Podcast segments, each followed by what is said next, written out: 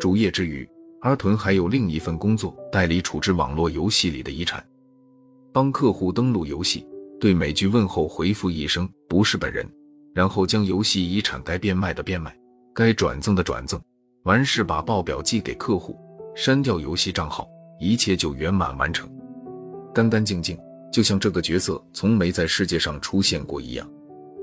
当然会有客户需要他带一两句话给重要的朋友，那是这份工作中阿屯最喜欢的部分。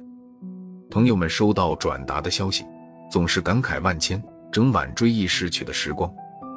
阿屯默默听他们讲完，穿插几句简单的安慰，最后贴过去自己的名片。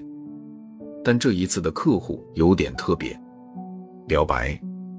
阿屯在对话栏里渐入一长串问号。他正要解释这不属于自己的工作范畴，对方先发话了：“也不算了，有些礼物打算送给他，又不知道怎么开口，现在可能真的来不及交给他了，所以只能拜托你。”本着保密原则，阿屯并没有多问。很多天后，当他开始着手处理这位客户的遗产时，才终于被震惊了。需要处理游戏遗产的人，除了人际关系难以应付以外，游戏资产的去向也是重中之重，尤其是某些超资深的玩家，用经营事业来描述他们的游戏生涯都不为过。这些资产换算成人民币，动辄以数十万、上百万计算，处理起来自然会相当麻烦。这也是他们需要阿屯这类专业人士的原因。但这次的情况完全不一样，这是一款世界观庞大的在线游戏，其中有一条公认设计的很差的剧情线。剧情的主角是一位珠宝制作大师，他请求玩家将一枚宝石送到深爱的未婚妻手里。当然，这段路途会非常遥远。为了表达感谢，大师会为玩家做一件特别的事，给一枚首饰刻上字迹。由于大师平日云游世界，只有在每个月的十四日能被玩家遇见，找起来非常困难，所以几乎没人乐意花那么大力气去完成它。而现在。他看到的是满满整屏幕的绿松石发夹，数了数，超过六十枚，每一枚发夹上都刻着同一个名字，同一个女孩的名字。箱底，还有几枚未刻字的发夹静静地躺在那里。阿屯收拾了一下心情，开始在好友名单里寻找那个女孩的名字。这个名单比一般人的好友列表要长上好几倍，看得出来，这次的客户是真的很热爱游戏。在列表末端。阿屯终于找到了那个名字，它是灰色的，后面还跟着一行系统提示。最后登录时间三年前。时间飞逝，阿屯在客户厂长的好友名单中打探出不少消息。据老朋友们说，女孩之前也是个非常活跃的玩家，但三年前她突然凭空消失，再也没上过线。就像阿屯所代理过的每一位客户一样，有位老友比较热心。翻出来多年前的聚会照片，照片上女孩就坐在人群中间，一枚绿松石发夹将她黑色的长发竖起，斜斜披在肩上，笑得像个六岁的孩子。阿屯顺着线索找到一排白房子，那个女孩有很多照片，这面白墙经常出现在背景里。阿屯一眼就认出了她，听阿屯说明来意，女人欢快地招呼他坐下。阿屯掏出那张聚会的照片给他看，哎呀，是这次呀！女人脸上的微笑变得有点复杂。也是很巧，那天刚刚好就是我的生日，不过所有人都不知道，除了他。这个呢，是他寄给我的生日礼物。他盯着照片里的那枚绿松石发夹，轻声叹气。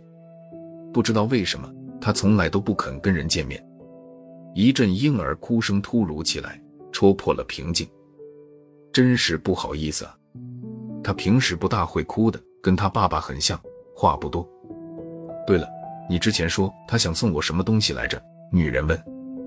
这个我也不知道，我得去跟客户确认一下才能告诉你。阿屯撒了谎，毕竟中间隔了三年，也许客户并不知道自己喜欢的女孩现在过着怎样的生活，还是确认一下比较好。好呀，我很期待。第一次，阿屯看到他的笑容恢复了照片上的那种快乐。阿屯，你是佳明的朋友吗？我是他姐姐，你们是游戏里认识的吧？算是吧。之前给客户打去三个电话，对方都是忙音。现在拨回来的是客户的姐姐。姐姐深深吸了一口气。阿屯，有件事情我必须告诉你，佳明在前天已经过世了。过世？阿屯的脑袋嗡嗡作响。这这是怎么回事？你不知道吗？也是。这孩子平时脾气就倔得很，连多被照顾一点都不乐意。瞒着朋友也挺正常的。他一直都有一种奇怪的慢性病，已经很多年了，起不来床，也晒不了太阳，天天晚上痛得睡不着。最差的时候，就连打字都只能用一根手指头。我们谁看着都难受。姐姐的声音有些哽咽。我替他说句再见吧，谢谢。阿屯合上电脑，下楼叫了辆车。向那排白房子驶去，车子在路口停住。阿屯远远看见一台白色的大众汽车驶入小巷，在咖啡馆门口熄了火。老板娘笑着从店里走出来，将孩子交到下车的男人怀里。男人高高的抛起孩子，一家人发出欢笑声。男人抱着孩子上楼去了。老板娘的表情像夜晚一样冷寂下来。她坐到店门口的藤椅上，面对无人的空巷，点了根烟。